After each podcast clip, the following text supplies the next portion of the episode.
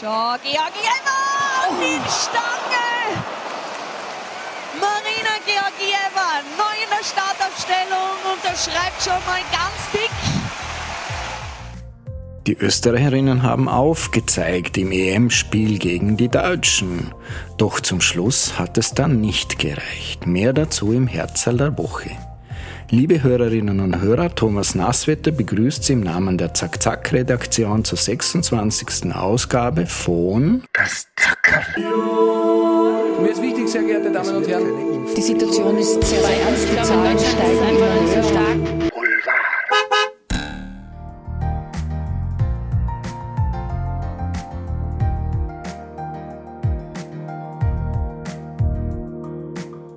Gerade einmal mickrige 18 Prozent. So wenige Frauen kommen einer Umfrage in Deutschland nach beim Sex zum Orgasmus.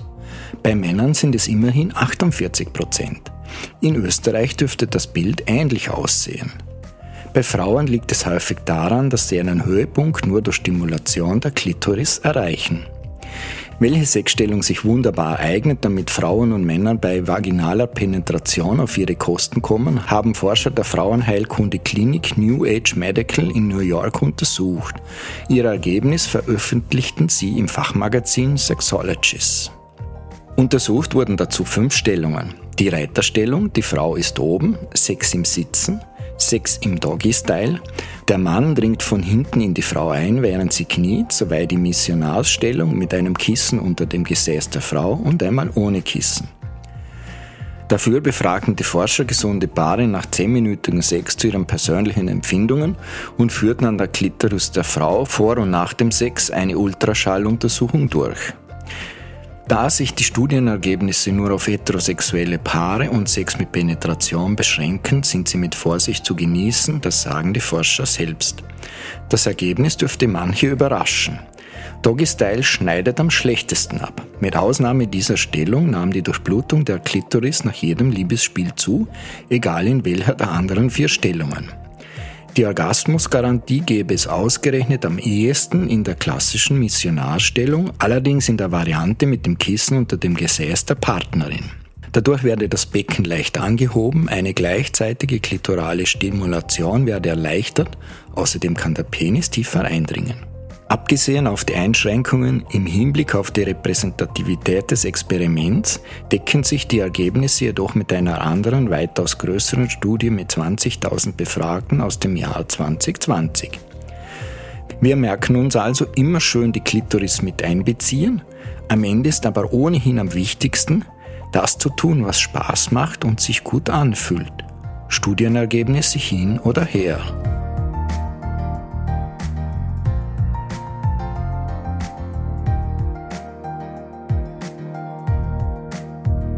Bis heute sind die Umstände des Olympia-Attentats 1972 in München nicht genau geklärt. Nun sind zwei Forscher und eine Forscherin auf ein höchst bemerkenswertes Dokument gestoßen, das ein neues Licht auf die Ergebnisse wirft. Das in holprigem Englisch verfasste Bekennerschreiben und eine dreiseitige maschinengeschriebene Namensliste mit Häftlingen, die gegen die Geiseln ausgetauscht werden sollten, wurden von den Forschern gefunden. Das berichten diese Woche unsere Kollegen von der Süddeutschen Zeitung. Bisher galten die Dokumente als verschollen und noch immer sind viele Akten zum Attentat nicht freigegeben. Vor allem die Namensliste wirft viele Fragen auf. Bisher war von gut 230 Namen auf der Liste die Rede, tatsächlich stehen aber 328 Namen auf der Liste. Die Liste wurde auch noch handschriftlich mit verschiedenen Namen ergänzt. Darunter findet sich der Name von Ulrike Meinhof, die als Ulrika Meinhof bezeichnet wird und als einzige Deutsche auf dieser Liste steht. Diese Tatsache wirft ein Licht auf die internationale Bedeutung von Meinhof und es stellt sich die Frage, warum das von den deutschen Behörden bisher konsequent verschwiegen wurde. Damit wird klar, dass hinter dem Attentat kein ausschließlich israelisch-palästinensischer Konflikt steht und Meinhofs Name Deutschland zu einer Konfliktpartei macht. Auch wurde bisher wenig Interesse an der Tatsache gezeigt, dass auch ein Dutzend Frauen freigepresst werden sollten. Dies deutete auf die bisher unterschätzte Rolle von Frauen im bewaffneten Kampf der Palästinenser hin.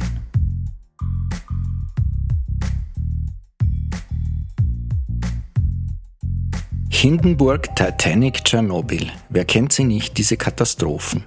Und diese Katastrophen sind der Aufhänger für den Entwickler Hashem Al-Gaili, um sein futuristisches Projekt eines fliegenden Riesenhotels mit Kernkraftantrieb vorzustellen, das jahrelang in der Luft bleiben soll. Er nennt es Sky Cruise Hotel. Als Wissenschaftsvermittler beschäftigt er sich normalerweise mit Energietechnik und künstlicher Intelligenz. Doch dann stieß er auf eine im Netz seit mehr als zehn Jahren kursierende Zeichnung des Designers Tony Holston und war fasziniert. Er überlegte sich, wie das völlig unrealistische Luftschiff funktionieren könnte und dachte sehr weit in die Zukunft. Vor zehn Jahren gab es vieles noch nicht, was heute möglich ist, wie selbstfahrende Autos oder KI.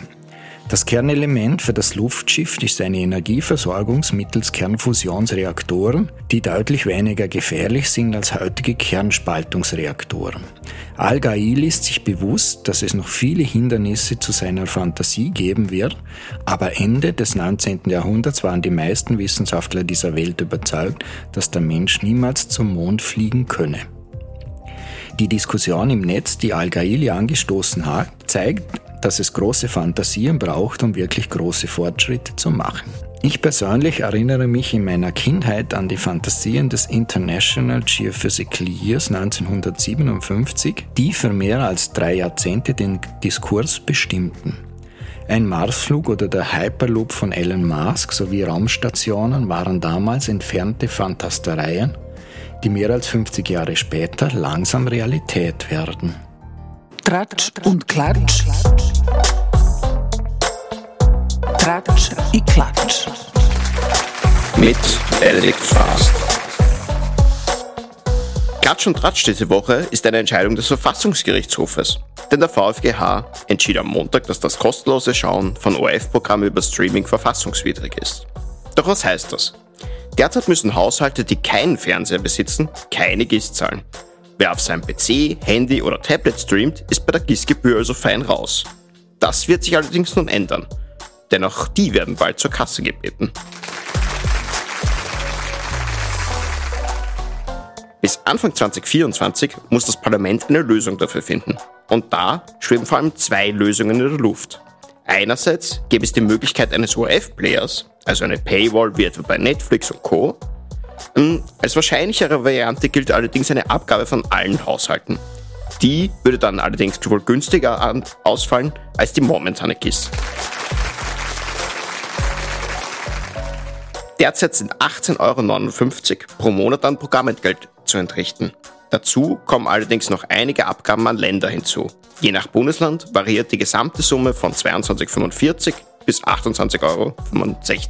Der ORF zeigt sich wenig überraschend über die Entscheidung des VfGH sehr erfreut. Immerhin hatte der öffentlich-rechtliche Rundfunk auch den Antrag eingebracht.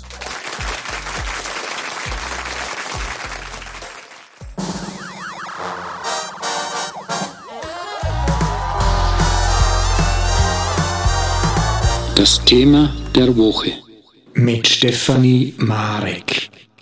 Das Thema der Woche ist die Krankheit MECFS. Genauer nicht die Krankheit, sondern die Betroffenen von dieser Krankheit. Das sind nämlich ungefähr 25.000 Menschen in Österreich. Und obwohl diese Krankheit schon seit mehr als 50 Jahren auch von der WHO anerkannt ist, ist es so, dass sie nicht ausreichend erforscht ist, dass es schwer zu therapieren ist und dass es auch keine spezifischen Medikamente dagegen gibt. Und diese Krankheit führt bei den Betroffenen dazu, dass sie unter einer massiven Erschöpfung leiden, die nicht einfach nur ein bisschen Müdigkeit ist, sondern sie schränkt einfach das ganze Leben ein. Und vor allem schränkt es die Arbeitsfähigkeit und die Leistungsfähigkeit dieser Menschen ein. Und ein wirklich großes Problem in Österreich ist, dass die Betroffenen oft durch das Versorgungsnetz von Pensionsversicherung, AMS und auch Gesundheitskassen durchfallen und dann von der Notstandshilfe leben müssen. Und ein weiteres Problem ist, dass diese Krankheit durch das Unwissen, das noch über sie vorherrscht unter medizinischem Personal, unter Gutachtern, bei den Versicherungsanstalten, dass diese Krankheit, obwohl sie offiziell anerkannt ist, oft nicht ernst genommen wird und auch nicht dann berücksichtigt wird in Gutachten. Wir haben da diese Woche eine Recherche dazu gemacht, wo ein Fall einer Frau als Beispiel hergenommen wird für viele, viele andere Betroffene. Und zwar hat diese Frau eine Berufsunfähigkeitspension beantragt bei der PVA, nachdem sie 20 Jahre lang Vollzeit gearbeitet hat und also einfach wirklich nicht mehr kann, weil sie nicht in der Lage ist, einfachste Dinge zu tun, ohne dass eine massive Erschöpfung sich einstellt. Und unter diesen Bedingungen zu arbeiten, ist eben kaum möglich. Und die PVA, also die Pensionsversicherungsanstalt, hat diesen Antrag abgelehnt. Also sie musste da Untersuchungen machen bzw. ein Gutachten erstellen lassen. Sie wollte das aber nicht hinnehmen. Sie war sowieso schon am Limit mehr oder weniger und ist dann vor Gericht gegangen. Dort hat sie allerdings auch verloren. Und fürs Gericht äh, gab es dann nochmal ein extra Gutachten. Und das Gericht hat dann die Entscheidung, nämlich dass sie eben keinen Anspruch auf Berufsunfähigkeitspension hat, hat es auf das Gutachten einer Sachverständigen gegründet, die sich mit MECFS eigentlich nicht auskennt. Und ähm, es stimmt zwar, es gibt äh, ein sogenanntes Leistungskalkül, wo also nur beurteilt wird, ist diese Person leistungsfähig oder nicht. Hat die Diagnose, hat da jetzt den, den Nachrang mehr oder weniger. Allerdings fragen sich dann viele Betroffene, naja, wie soll jemand, der meine Krankheit nicht kennt, dann einschätzen können, adäquat, ob ich leistungsfähig bin oder nicht. Und das passiert eben im großen Stil. Es passiert sehr oft, dass Gutachter, Gutachterinnen sich wirklich nicht mit dieser Krankheit auskennen. Es passiert sehr oft, dass ähm, den Leuten gesagt wird, ja, ihr Schlaftabletten, dann könnt schlafen und seid ausgeruhter und ein bisschen Psychotherapie und dann geht das schon, aber so ist es eben nicht. Das ist ein, ein massives Problem in Österreich und das ist auch etwas, das schon zum Beispiel Andreas Hust, der Arbeitnehmerobmann der österreichischen Gesundheitskassen, auch fordert, dass da sich was ändern muss. Da gibt es die CFS-Hilfe, das ist eine Betroffenenorganisation, die hat schon konkrete Vorschläge, wie man Betroffenen helfen könnte, eben ein selbstbestimmtes Leben leben zu können und nicht durch dieses Versorgungsnetz durchzufallen. Und Vorschläge wären zum Beispiel, Arbeitszeiten zu verkürzen und Pausen zu verlängern und die Stunden, die man nicht leisten kann, weil man eben nicht leisten kann, dann finanziell trotzdem aufzustocken. Dann wäre es extrem wichtig, dass man mehr in die Forschung investiert, um diese Krankheit, um die Ursachen dieser Krankheit oder die Auswirkungen dieser Krankheit besser zu kennen und last but not least, und das Wichtigste wahrscheinlich, ähm, wäre laut der CFS-Hilfe, dass man Bewusstseinskampagnen startet, damit die Krankheit, die sowieso schon offiziell anerkannt ist, quasi wirklich in den Köpfen der Menschen ankommt, vor allem in den Köpfen der Menschen, die über Versicherungsleistungen und Sozialhilfe und so weiter ähm, entscheiden.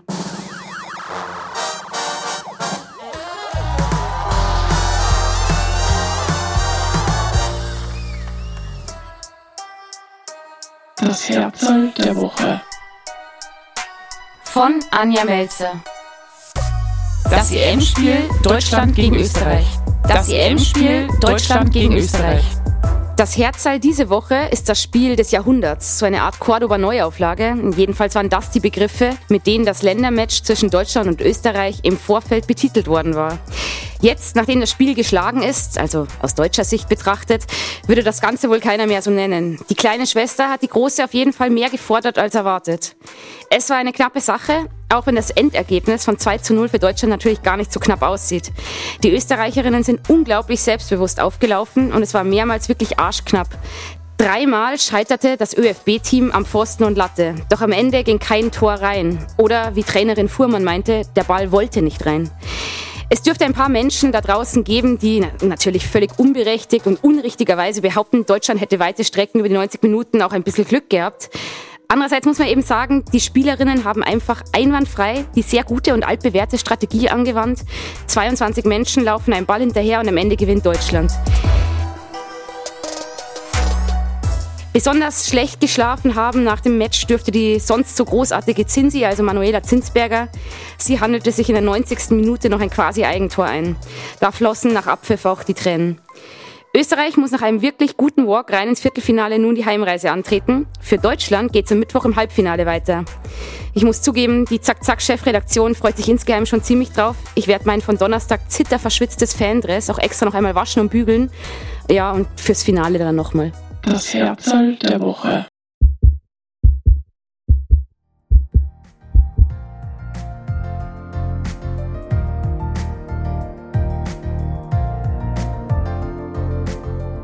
Zweiundzwanzig Spielerinnen laufen also 90 Minuten den Ball hinterher und am Schluss gewinnt Deutschland.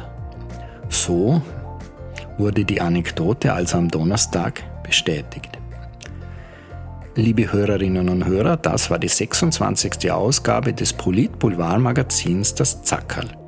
Im Namen der Redaktion wünscht Ihnen Thomas Nasswetter eine gute Woche, machen Sie es gut und bleiben Sie uns gewogen. Das Dackerl. Mir ist wichtig, sehr geehrte Damen und Herren. Die Situation ist sehr, sehr ernst. Die Zahlen steigen immer höher.